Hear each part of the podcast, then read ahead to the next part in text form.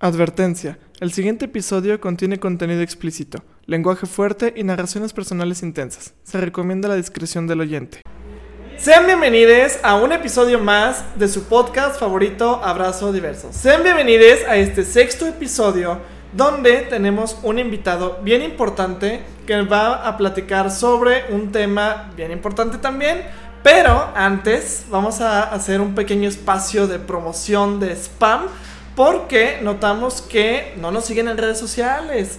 Entonces les invitamos a que se acerquen, a que nos sigan en todas nuestras redes sociales, en Facebook, en Instagram, en Twitter y en Threads, como arroba abrazo diverso. Así nos pueden encontrar en absolutamente todas nuestras redes sociales.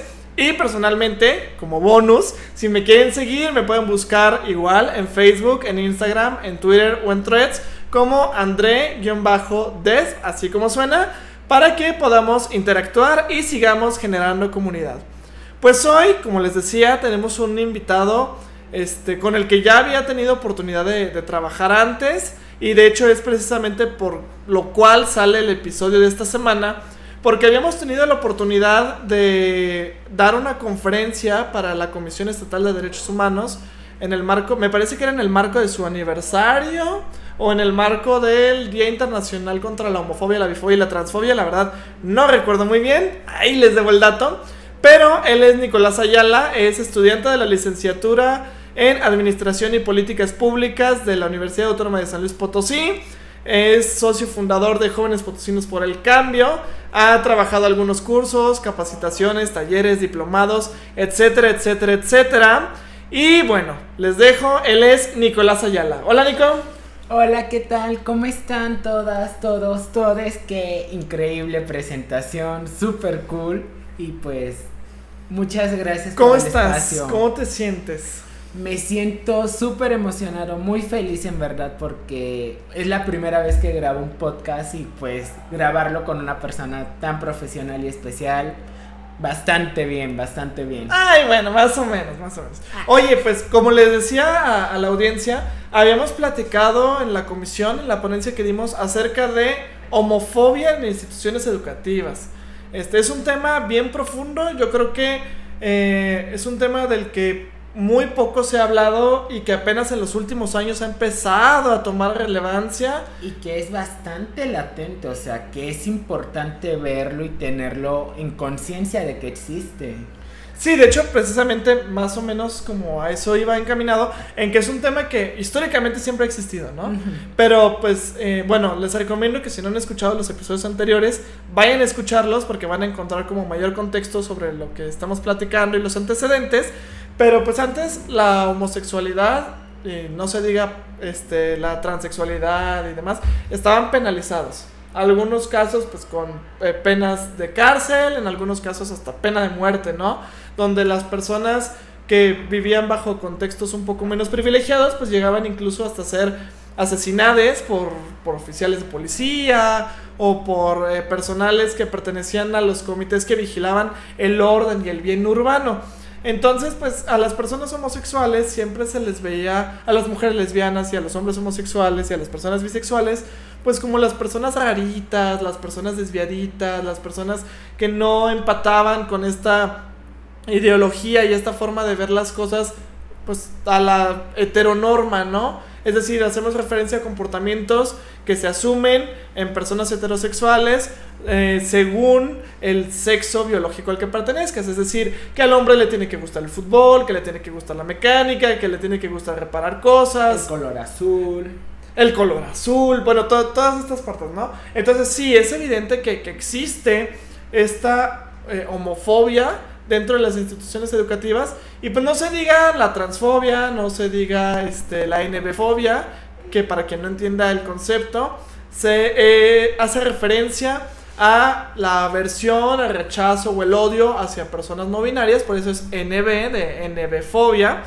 Y bueno, pues este es un fenómeno como más constante, ¿no? Podemos nombrar, por ejemplo, a Andrés Camilla, la, a la que, a la que tanto le hicieron burla como le compañere de yo no soy tu compañera, soy tu compañera. Este es un caso bien explícito de nevefobia, ¿no? Porque están haciendo alusión a su identidad y a su expresión de género para ser objeto de una burla. Y realmente fue crear stickers, fue todo eso y serio el boom porque alguien estaban en clases virtuales realmente, pero hagámonos la pregunta, ¿realmente cuántas personas no están sufriendo eso constantemente y no está siendo visibilizado? ¿O cuántas personas cada día están siendo más y más maltratadas en sus salones de clase? Y deja tú, el caso se viralizó porque la clase estaba siendo grabada. Pero ¿cómo viralizas un caso en un aula presencial siendo cosas que viven todos los días las personas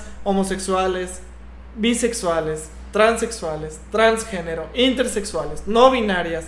¿Cómo, ¿Cómo podemos visibilizar algo que ni siquiera se puede ver? En este caso lo, lo viralizaron porque pues, era un caso que se veía, que eh, cumplía con esta eh, cuestión de ser algo que puedan capitalizar en burlas, algo que pueden unirse todas las personas que entran dentro de este sistema violento para reproducir estas violencias y decir, ah, miren, es la ridícula que anda haciendo sus pendejedes, porque pues hasta... Así eran las palabras, realmente, en los comentarios entrabas a una foto de ella y era ver comentario tras comentario tras comentario lleno de violencia, misoginia, o sea, era un momento en el que decías, ¿cómo se siente esta persona realmente? ¿Cómo se siente en el día, en la mañana, en la tarde, o sea, nunca nadie más fue para allá y se quedó en un asunto de burla, tristemente. Claro, y pues que desafortunadamente, no sé, ahí sí desconozco el seguimiento que le dio la, la escuela donde estaba cursando este chique, pero... No, nunca más se supo, no sé si iban a tomar cartas en el asunto, pero ya hasta ahí se quedó literalmente en la burla. Oye Nico, pregunta, ¿tú ¿Has vivido, vives o viviste algún tipo de violencia LGBT fóbica dentro de las instituciones educativas? Digo, en caso de que sí, perdón, eh, no sé, por ejemplo, si eres gustoso de contarnos si fue en la primaria, secundaria, bachillerato, actualmente en la universidad. Pues mira, tristemente, y hay que decirlo con todas sus letras, yo al momento de declararme abiertamente gay y pues tener ciertos, ciertos amaneramientos o modismos, pues era un blanco de burla en secundaria, en el cual era como tachar, tachar, tachar por parte de ciertos compañeros de mi salón, en el cual era crítica, era comentarios, eran risas o era hasta a veces acciones no tan violentas, pero si eran como cierta, cierto golpe, cierto toqueteo ahí. Este. A lo que le llaman el famoso pajarito, ¿no? De que te truenan los dedos cerca de la zona genital. Casi, casi por ese estilo. Ok. Y pues al momento en que alzas la voz, o quiero decirlo con mi familia y empezamos como a ver qué es lo que se puede hacer, pues tristemente el director, ¿qué es lo que pasa?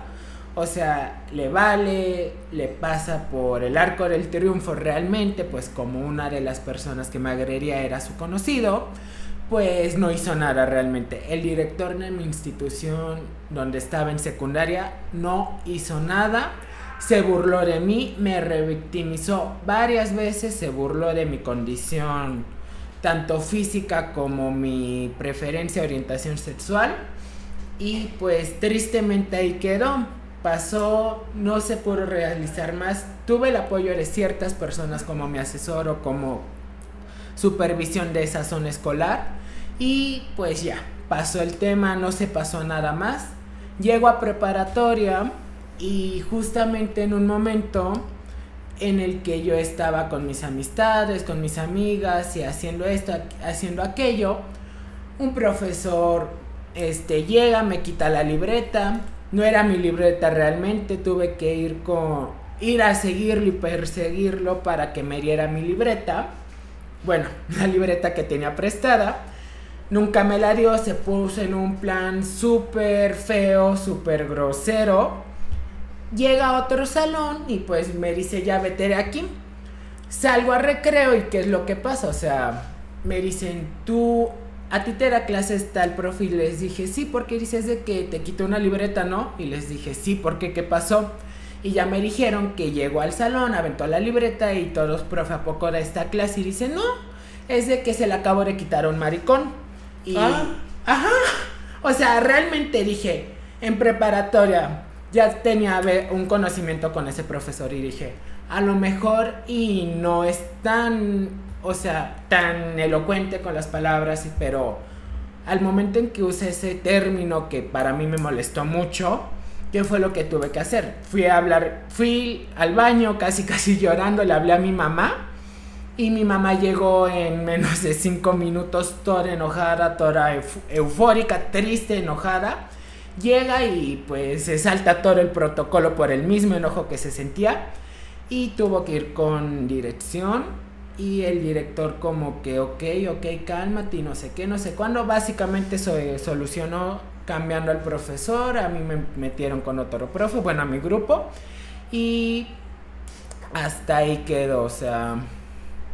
Oye, Más allá. ¿la, ¿la preparatoria era pública o privada? Era del ser pública. Pública, del sistema de, de gobierno de aquí, del estado de San Luis Potosí. Oye, pues, qué culero, Sí. La neta. Y sobre todo, este, pues para una libreta. Sí, es de que él tenía sus reglas y su reglamento de en mi salón no se hacen tareas o en mi salón no tienes por qué pararte. A mí se me hizo fácil, o sea, 17 años, 16, hacerle el favor a una amiga se me hace fácil. Él se había salido del salón a hablar con no sé quién. Voy por la libreta y en eso ya cuando me ve fue el que pasó todo y hasta en el momento en que le estoy implorando que no quite la libreta, me dice es de que pídemelo con voz de hombre. ¿Dónde siguen esos estereotipos? ¿Y qué es la voz de hombre? Muy buen, muy buena pregunta. O sea, Hazle la pregunta a ese ¿La, señor. ¿La voz tiene que ser grave o qué show? Porque digo, yo no sé cuál es una voz de hombre y cuál es una voz de mujer. Me imagino que, por ejemplo, cuando nos comunicamos por teléfono, pues muchas veces se nos hace sencillo asumir el género o el sexo de la persona con la que nos comunicamos por cómo escuchamos su timbre de voz, ¿no? Pero pues cómo asumes que una persona tiene o no tiene voz de hombre. Pues es tonto, es absurdo. Y sobre todo esta parte de, de le quité la libreta a un maricón, Ajá. como de estar presumiendo de miren, este es mi trofeo. Le quité la libreta a un, a un maricón, a un joto. Entonces, esto también marca y denota la falta de preparación y de capacitación que reciben en estos temas las, los y les docentes de nuestro sistema educativo mexicano. Porque esto se produjo en San Luis Potosí, pero se ha producido en Ciudad de México, se ha producido en Quintana Roo, se ha producido en Chiapas, En Nuevo León. en Nuevo León, que son casos que se han viralizado y que muestra que no, no solo es San Luis Potosí, no, no solo es Nuevo León, no, no solo es Quintana Roo. Este es un fenómeno que se reproduce en todo el país porque la educación que a nosotros nos están inculcando pues es deficiente, está basada en un sistema donde predomina el machismo, donde predomina la misoginia, donde predomina la LGBT-fobia. Y ojo, disculpa que te interrumpa, pero no se pasó a más o no fue a supervisión porque el director luego, luego dijo, no vayan a hacer nada más porque en qué lugar va a quedar la preparatoria, no... no Como si importara más. Ajá. eh, Perdónenme ahí el francés, ¿verdad? Pero como si importara más la pinche preparatoria y el prestigio de la institución que el resguardo de uno de sus estudiantes. Es que la preparatoria en la que estuve era como la mejor, la de excelencia. ¿Cómo se iban a ver manchados en un acto de discriminación por parte de uno de sus profesores? Que si bien yo no soy para, quien para contarlo, pero pues ese profesor ha tenido ciertas críticas y el director es como, si hago algo, pero no lo vayas a subir más allá porque en donde quiere el prestigio, donde quiere el trabajo que hacemos aquí. ¿Y actualmente sigue el mismo director? No sabría decirte, pero creo que creo que sí, hasta el año pasado seguí ese director. No manches, ¿y qué, qué preparatoria era? quemando, quemando. Ay, me van a quemar, pero bueno, Francisco Martínez de la Vega. Tras. Oye, Sí. sí, sí, está, sí está fuerte. Sí, o sea, en la secundaria donde estuve, pues, o sea, el director era como, pues me vale. Puedo hacerlo, puedo no hacerlo, pero no hizo nada y yo y mi mamá y yo pudimos ir a supervisión, pero aquí sí fue como, bueno, sí te voy a apoyar, pero no vayas a hacer algo más, no hay necesidad de escalarlo algo más. O sea, es como lo que decías, en unos lugares sí se viraliza y sí se comunica, pero en otros es como... Sí, no, claro. Oye, qué fuerte. Qué fuerte. Oye, ¿qué profesor fue?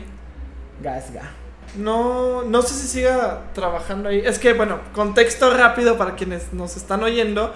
Este, yo también estudié en la misma preparatoria.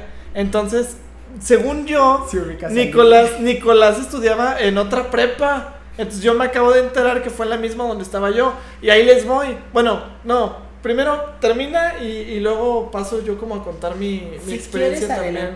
no, es que, a ver, son cosas mucho más eh, pequeñas, ¿no?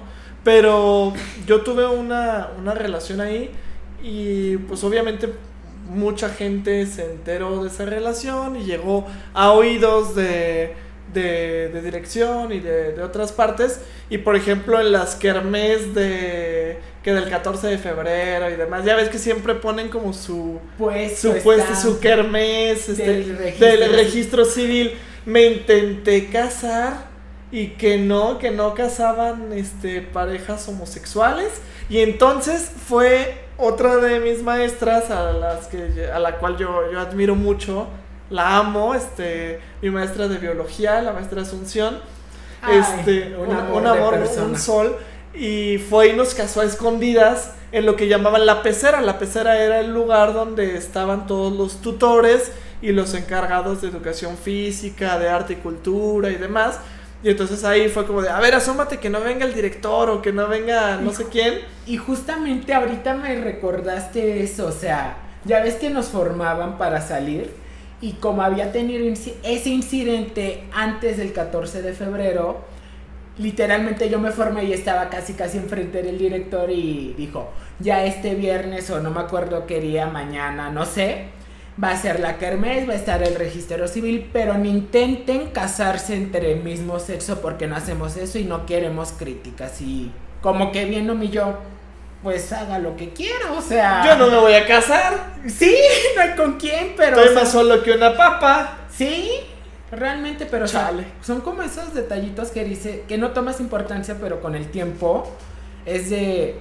En la madre, o sea, cuánta violencia interiorizada, cuánta discriminación, cuántos comentarios feos tienes y que a la larga te van como hacerte sentir mal. Claro, de hecho yo tenía una maestra este que tenía una falta de perspectiva en educación sexual. Este, mi maestra de orientación educativa, la maestra Camus, este, ella nos hacía escribir en todos los libros, así en todas las páginas de la portada hasta la contraportada, abstinencia. Porque ese, para, para ella, este, era el único método anticonceptivo 100% eficaz. Que a ver, lo es. Porque la abstinencia, 100%, ¿no? Pero cuando rompes abstinencia y no le enseñas a tus alumnos, porque sí, si bien hay parte de, de esto que tiene que venir desde casa, que nos tienen que enseñar este, cómo son nuestras partes del cuerpo, cómo funciona un preservativo y demás, la realidad es que no, no se da en las casas mexicanas. en gran parte no se da, o sea, y llegas a una escuela y la maestra o el maestro te dice abstinencia, abstinencia, abstinencia.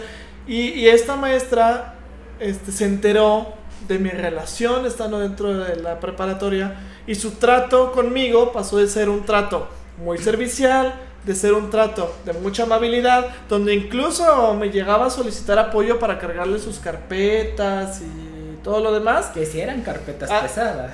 A un trato denigrante donde me humillaba delante de todo el salón, me gritaba sin razón aparente. En un examen me llegó a sacar del salón a mí solo para no verme adentro.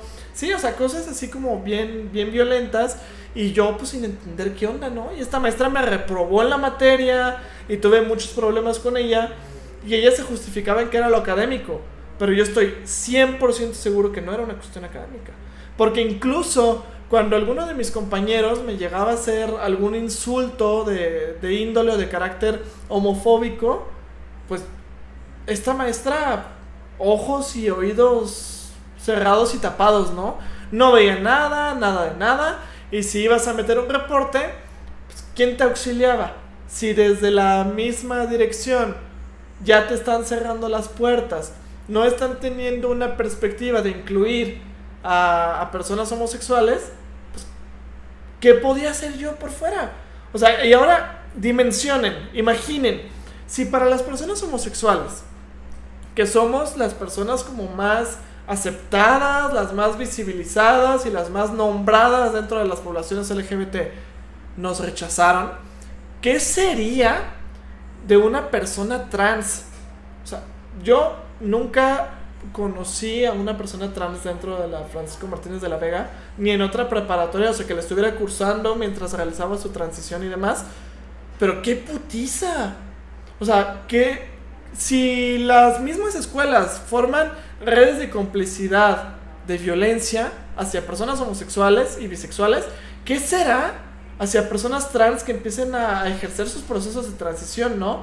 Por ejemplo, la cuestión del cabello la cuestión de pintarte las uñas, la cuestión de, de, las maneras, ¿no? Porque ves que siempre, párate bien y siéntate bien y no hagas esto y haz lo otro. Y fájate y esto y no hagas esto y no cometes esto y no te acerques a esta persona, o sea. Claro, y ahí es, rompes como con ese desarrollo libre de la personalidad que marca la misma constitución. Y aquí también marca algo y es importante mencionar, ¿qué onda con su salud mental de la persona a final de cuentas? Al momento en el que no deja ser libre o expresarse esa persona, se cohíbe, se cierra, deja de ser ella, él, ella misma. Y, o sea, es todo un tema realmente de exclusión social, es depresión muchas veces, que tristemente la depresión a veces llega a suicidio. Y todo porque un señor, una señora no tiene la capacidad o no tienen la inteligencia suficiente para entender que ya no estamos en esos tiempos donde tal vez estudiaron o que ya tenemos que abrirnos la mente realmente y decir, ok, o sea, hay diversidad, hay formas de amar, hay formas de expresarse, hay formas de vivir y no por eso tenemos que criticarlo y no por eso tenemos que llamar maricón o no por eso tenemos que reprobar a alguien, o sea. Sí, son conductas como bien peligrosas y sobre todo lo que mencionabas de la salud mental me parece algo como bien, bien trascendental porque aquí hay una, una cuestión. A ver, la, la salud mental importa al momento de estudiar porque si nosotros tratamos de asistir al salón mientras estamos tristes, o estamos demasiado eh, cansados, cansadas, cansades, o no tenemos energía. Con estrés. Claro, o sentimos que nuestro salón pues, nos tratan mal, este, no nos quieren. Eso empeora el ambiente dentro del salón para ti como persona LGBT. Y eso genera que te desmotive ir a la escuela. Entonces no terminas por adquirir todos los conocimientos que deberías de tener lo que genera una baja en tu rendimiento escolar o incluso la deserción. Digo, no tengo el, dato a la mano, se los voy a dar en un próximo episodio, pero la, tasa de, educación en personas eh, LGBT pues, es claramente inferior a la de personas eh, heterosexuales, ¿no? cisgénero. Entonces, pues esta parte de, sufrir discriminación afecta la salud mental, genera deserción escolar, lo que genera que los empleos que lleguen a tener estas personas sean menos remunerantes o que incluso tengan que recurrir a, trabajo sexual. Porque el trabajo sexual se da en personas homosexuales que desgraciadamente no pudieron tener las condiciones o los privilegios de acudir a los centros educativos, se da en personas bisexuales, se da en mujeres lesbianas, se da en personas trans. Entonces, pues qué onda, ¿no? Hay que, hay que despertar, hay que reflexionar. Y por eso el, el episodio pasado, no me acuerdo si fue este o el, o el, anterior, o sea, el anterior o el anterior a este, donde platicábamos acerca de los libros de texto. Lo tocamos como muy por encimita, ¿no? Pero esta parte de que a los niños, desde primero de primaria, se les está enseñando sobre la diversidad de las familias, me parece, me parece impresionante. Y cómo salieron a hacerla de pedo la, Asociación Nacional de Padres de Familia porque en una página salía que no todas las mujeres tienen vagina y que no todos los hombres tienen pene. Y que esa página creo que ni siquiera sale en los libros de texto. O sea, era una imagen tomada de otro libro que utilizaron para tirarle a los libros de texto. Photoshopeada. Entonces, a ver, ¿qué show ahí? Sí, mostrar que existe la diversidad de familias es normal. Pero es que aquí juega otro papel muy importante. O sea, el libro puede estar, pero hay libro, o sea, hay escuelas, hay profesores que están frente a grupo y no le saben al tema o no quieren tocarlo.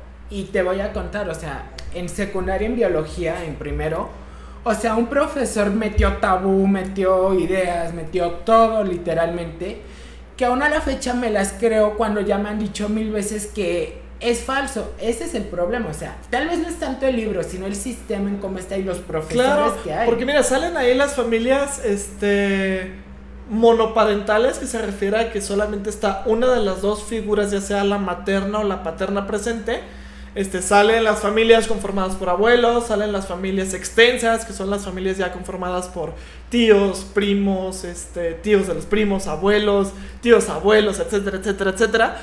Este, y van y la hacen de pedo por familias homoparentales o lesbomaternales. Y la realidad es que estos fenómenos de visibilizar que existen familias homoparentales y lesbomaternales ayuda a romper con esta discriminación porque los niños entienden perfectamente que es normal tener dos papás o dos mamás. Quienes inculcan estas eh, ideas retrógradas, conservadoras, son los padres o son los maestros. Porque yo estoy segurísimo que ahorita que va empezando el ciclo escolar, los padres van a acercar y van a decir, no, los maestros, perdón, los maestros van a decir, pues saben qué, la página 36, arránquenla. O ¿saben qué? Esta parte nos la vamos a saltar. O niños, saquen una hoja eh, arcoiris. Este, y vamos a pegar justo donde está esta página. Y en esta parte vamos a escribir este, cómo se sienten ustedes en familia con su papá y con su mamá. Porque así es la familia. Porque los mismos maestros se van a encargar de que no se dé conocimiento de la diversidad de las familias. Y es bien importante conocerlas, porque una vez que se conoce, se dejan de reproducir estos actos violentos que de cierta forma perpetúan la discriminación dentro y fuera de las aulas. Sí, o sea, realmente lo que te comentaba. ¿Cuántas personas que pertenecen o que están frente a un grupo van a tener la capacidad tanto profesional, emocional de decirlo con sus palabras y decir el mosaico de la familia en este país, o sea, nunca existió el concepto de familia tradicional porque, o sea, desde mi perspectiva nunca existió. Realmente sí hubo familias, este, ¿cómo se les diría papá, mamá cuando están las dos figuras? Pues tradicional. ¿Sí? Sí. Pues, bueno, es que, bueno, yo la conozco como familia tradicional, no sé. Que me acuerdo de un concepto que era un poco más. Otro nota, o sea, no decían tradicional, pero o sea, existen infinidad de familias y siempre las existieron, que se hayan. Familia normal, di. no, aquí no hay nada de normalidad. Aquí es lo bonito de este país, que nunca nada es normal, es todo surrealista y eso nos hace México. Y ojo, la familia conformada por papá y mamá, ni siquiera, ni siquiera es la más común. O sea, desgraciadamente... El machismo en este país ha generado que haya una sola figura que... Es la materna. Es materna. Es materna, porque aproximadamente, ¿verdad? 6 de cada 10 familias no tienen papá.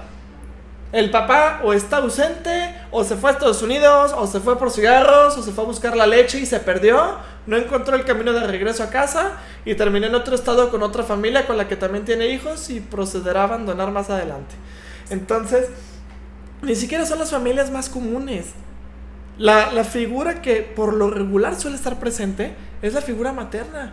O son los abuelos en el, en el Porque muchas mejor veces la mamá tiene que salir a trabajar, tiene que salir a trabajar 12, 16 horas y los abuelos son quienes se hacen cargo. O sea, todo eso también juega un papel muy importante en la educación de este país porque hay que entender que ha habido como distintas etapas en la educación de este país y lo que aprendieron nuestra, nuestros abuelos, abuelas no es lo mismo que aprendieron nuestra mamá, papá o... Claro, ni lo mismo que aprendemos nosotros, ni lo que le dejaremos a nuestros hijos, ni a sus bisnietes, y, así seguiremos. Suena chistoso bisnietes, ¿verdad? Este, pero... pero suena cool, suena cool. Aquí hay, hay otra, otra parte, ¿no? Precisamente el, el apoyo familiar. Porque, a ver, si bien 6 de cada 10 este, familias no está presente la figura paterna, pues también está esta parte del apoyo que, entrega la familia al momento de sufrir discriminación. Tú nos mencionabas que, en este caso tu mamá llegó, mira, así en cinco minutos.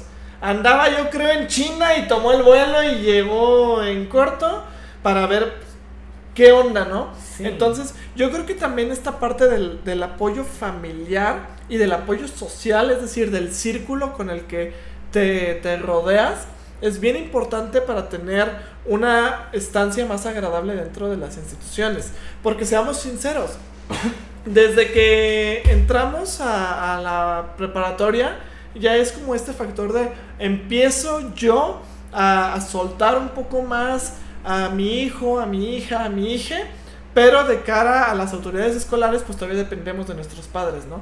Y son ellos, ellas, ellas, quienes responden por nosotros, nosotras y nosotres al momento en que nos pasa algo. Porque si nos ponen un reporte, es con la mamá. Si Hay nos que llevar la firma. Exactamente. Si te caíste o estás enfermo, es con la mamá o con el papá o con la figura que ejerza... Como tutor.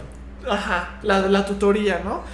¿Tú cómo ves esta parte? ¿Crees que actualmente, ya en 2023, ¿Se ha ampliado este espectro de apoyo familiar? ¿O crees que todavía sigue habiendo como un, margen de, de, closet, de armario, de no poder salir y de no poder expresarse muy, muy grande?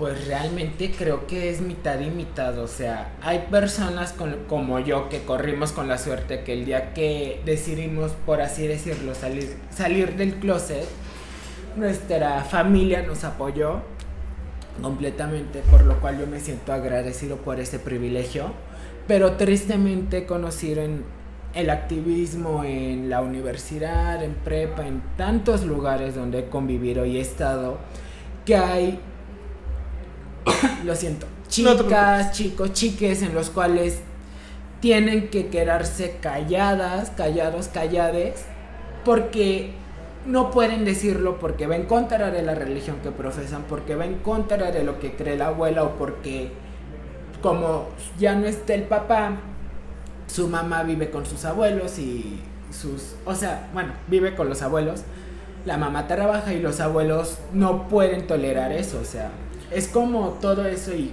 ahora sí que viene la chinga, o sea, vas a la escuela, te ofenden, te maltratan, te bulean por tu orientación o por lo que seas tu identidad, regresas a casa y, o sea, es como golpe tras golpe tras golpe, o sea. Claro, que no existe esta aceptación todavía de parte de las familias. Y sobre todo que...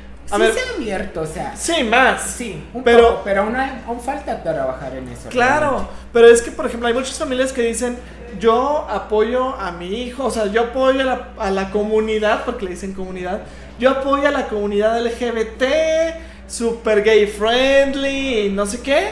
Y luego su hijo sale del closet y es como de... ¿Qué pasó? Ajá, y se acabó el apoyo, se acabó lo, gay friendly, lo, eh, lo LGBT friendly, se acabó, se terminó y empiezan a replicar violencia e incluso llegan a correr a estas personas de sus, de sus hogares, ¿no? Entonces súmale, no tienen una educación completa, integral, bajo esquemas de no discriminación, y aparte sufren esta, esta violencia en sus casas y les corren de sus hogares. Sin estudios, sin hogar. Esto propensa a lo que les mencionaba yo acerca del trabajo sexual. ¿Qué, qué chingados haces tú si no tienes ni siquiera la secundaria terminada? Tienes 14 años, te corrieron de tu casa porque saliste del closet o porque te cacharon besuqueándote con alguna otra persona o teniendo alguna expresión de cariño con una persona de tu mismo, género o este te cacharon vistiéndote o, o maquillándote y entonces ¿qué haces? no tienes ni la edad, ni los recursos, ni los incentivos para buscar un trabajo. Ni la capacidad mental. Entonces orillan a las personas a, acercarse a gente de la calle que termina por generar redes de trata, redes de explotación. Y entonces aquí es donde entra pues este aspecto de, eh, profesor, eh, director, eh, administrativo. No mames. O sea, ten un peso de conciencia sobre las acciones que estás impulsando en contra de las personas LGBT. Porque estás orillándolas a la deserción escolar. Y sí, bien bueno para quejarte de que el sistema educativo en México está podrido, que las cosas no están funcionando, pero tú, directivo, tú, maestro, maestra, tú, persona que trabaja en la administración, estás contribuyendo a que este sistema continúe. Y precisamente, eh, ya hablando un, poco más de, de, los aspectos dentro de la universidad, ¿tú te has sentido discriminado o te han atacado por motivo de tu orientación sexual o tu expresión de género? Yo en lo personal, no. O sea, es lógico hay profesores en la universidad que pues ya llevan unas varias generaciones dando clases. Que están pidiendo tierra de... Sí, básicamente dices, ah, caray, aún sigue y le quedan 10 años para jubilarse. ¿Qué fuerza tiene el hombre?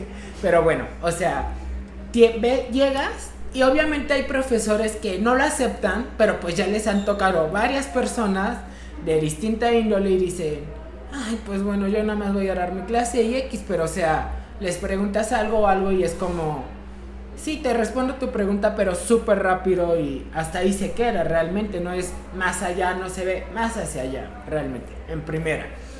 Y en segunda, por otro lado, y que afortunadamente a mí me ha tocado como de, voy en quinto semestre, y tres cuartas partes de las personas que me han dado clases son mis respetos, o sea, no les importa tu orientación, lo que les importa y lo que, a mi parecer, es lo que estás aprendiendo y cómo lo estás usando. Claro, no, sí, claro, me imagino. Fíjense, les voy a contar otra, otra historia personal. Este, bueno, yo participo en ocasiones en las actividades de las representaciones estudiantiles de aquí de mi poderosa facultad, ¿no? La Facultad de Contaduría y Administración. Arriba la feca. Arriba la feca. Este, y en una ocasión, este, me, me dirigí al baño, ¿no? Pues para hacer mis necesidades. Y entonces, arriba de donde está el, el urinario, el migitorio, este, veo un papel que dice André Desbois, André de Bois, mi nombre, es Joto y puto. Y entonces dije, pues, qué show, ¿no? Entonces voy, este, lo reporto. Y entonces mandan a una persona de, que se encarga de, hacer el aseo, de, de, remover esta, de remover este, este papel y uno, porque me decían que no, que no era porque se estaba empalmando con otro papel. con otro papel que le estaban escribiendo a otra persona y que no era un, un insulto homofóbico, que era para otra persona y que nomás le pusieron mi nombre. Pero de todas maneras las palabras estaban. Claro, ahí está a, lo que voy. Quitan mi, mi nombre de, de, ahí, o sea, arrancan ese dejaron la hoja impresa rota, pero le quitaron la parte donde estaban los insultos homofóbicos. Y entonces, este, antes, justo antes de salir de vacaciones de Semana, de semana Santa, vacaciones de primavera para ¿sí? que no creen Exactamente, muchas gracias. Este, me mandan una fotografía donde otra vez habían escrito el mismo mensaje con la misma letra, pero ya no estaba el nombre de la otra persona, ya nomás estaba el mío. Entonces, este, pues, obviamente era una cuestión, una agresión directa hacia mi persona. Entonces yo fui, levanté mi reporte, abrieron investigación y desafortunadamente pues no lograron encontrar a la persona porque es muy difícil. Sí. O sea, en el baño no puedes instalar cámaras. Es muy complicado instalar cámaras. Y en otra ocasión estaba participando en una actividad y me llegaron a insultar de maricón, joto y puto, este, mediante amenazas en redes sociales. Ahí está todavía en mi, en mi perfil de, de Facebook, lo pueden buscar así como me amenazaron y ahí les debe de salir la publicación. Este, y desgraciadamente la universidad fue muy atenta. Yo levanté mi reporte en Secretaría General de aquí de la facultad, en la Defensoría de Derechos Universitarios, pero me comentaron que tenía que ir a Fiscalía a levantar mi denuncia y ahí fue donde no me atendieron. Que es otro tema la Fiscalía. Entonces, la universidad cumplió con, pues, con lo que podía hacer bajo las directrices y los lineamientos que tiene la Defensoría, pero pues como era un perfil falso, pues ¿cómo le haces? O sea, la, la única persona que puede resolver esta situación es un agente externo. Entonces, sí, incluso dentro de los espacios educativos superiores, es decir, universidad, existen estas prácticas discriminatorias, estas prácticas de violencia. En donde tú piensas que tal vez, o sea, ya no, bueno, tal vez no aceptación total, pero sí va a haber una tolerancia o menos discriminación o menos comentarios, y, o sea, y ves si te encuentras esto, dices, no inventes, o sea, ya ni ni ninguna persona fuera, o sea, ¿qué onda? ¿Qué onda realmente? ¿Qué onda? Y, bueno, este, te agradezco mucho, Nico. Ah, La verdad, me gustó mucho tenerte, platicar un, un, ratito contigo, conocer tus experiencias, tus vivencias. ¿Quieres dejarnos un mensaje final? Si no, y también, si quieres, dejarnos tus redes sociales para ver si, si cae uno o dos seguidores nuevos por ahí. Ojalá. bueno, como comentario, sería, si sufres alguna violencia, no te quedes callada, callado, callado, o sea...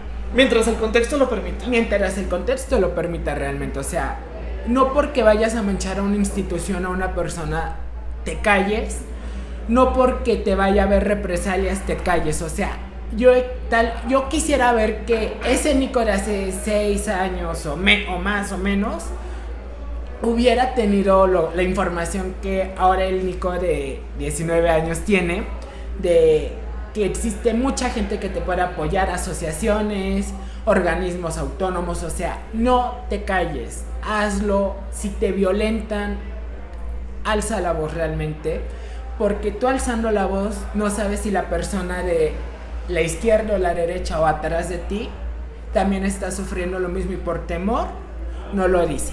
Y pues siempre sean felices, vivan libres como quieran, no importa nada, o sea, tu libertad y tu felicidad es lo que importa. Y pues finalmente en mis redes sociales estoy como en Instagram como arroba NicoIP, todo junto, A Y Y en Facebook como NicoAP. Muchas gracias André por, tu, por la oportunidad de estar aquí y por la oportunidad de haber expresado un poco de todo esto. No, hombre, gracias a ti por venir. Y oigan, pues se nos terminó el tiempo, desgraciadamente el espacio es prestado, este, no, no nos podemos explayar tanto como nos hubiera gustado porque es un tema bien profundo, es un tema que requiere de mucho más. Este, yo creo de mucho más eh, conversación, de mucho más debate, de mucha más charla. Yo creo que eh, les voy a preparar otro episodio más adelante ya eh, no sé si con alguna persona de la docencia, con una persona de dirección o con la misma Defensoría de los Derechos Universitarios para que conozcan un poco acerca de su trabajo, de cómo se manejan y, todas estas cuestiones. Les pedimos que si nos están escuchando en Spotify contesten las encuestas y las preguntas que les estamos dejando porque nos permiten eh, saber cómo podemos mejorar para ustedes y tenerles un contenido bueno, digno y de calidad para las personas que son y no son LGBT plus más o como le quieran decir, conocer o llamar. Les recordamos que estamos en redes sociales como arroba abrazo diverso, este, en Facebook, Instagram, Twitter o X. Y Threads, pues es que ya ves que le cambiaron el nombre. Este, y personalmente me pueden encontrar como, como arroba andré-des, que es de dedo e S y B de bonito. Este, les agradecemos mucho por habernos escuchado y sintonizado. Les agradecemos también por habernos escuchado en viernes, porque este es el primer episodio que se estrena en viernes. Hicimos una encuesta y este, pues explotó, ¿no? Eh, todo, todo el mundo quería que se subiera en viernes, entonces, pues aquí está. Al público lo que demande y al público lo que exija. y que siga viendo este proyecto como lo está haciendo André, muy capaz, muy competente y que está abriendo muchas puertas realmente. Muchísimas gracias, les mandamos un fuertísimo abrazo diverso y nos estamos oyendo la próxima semana. Adiós. Chao.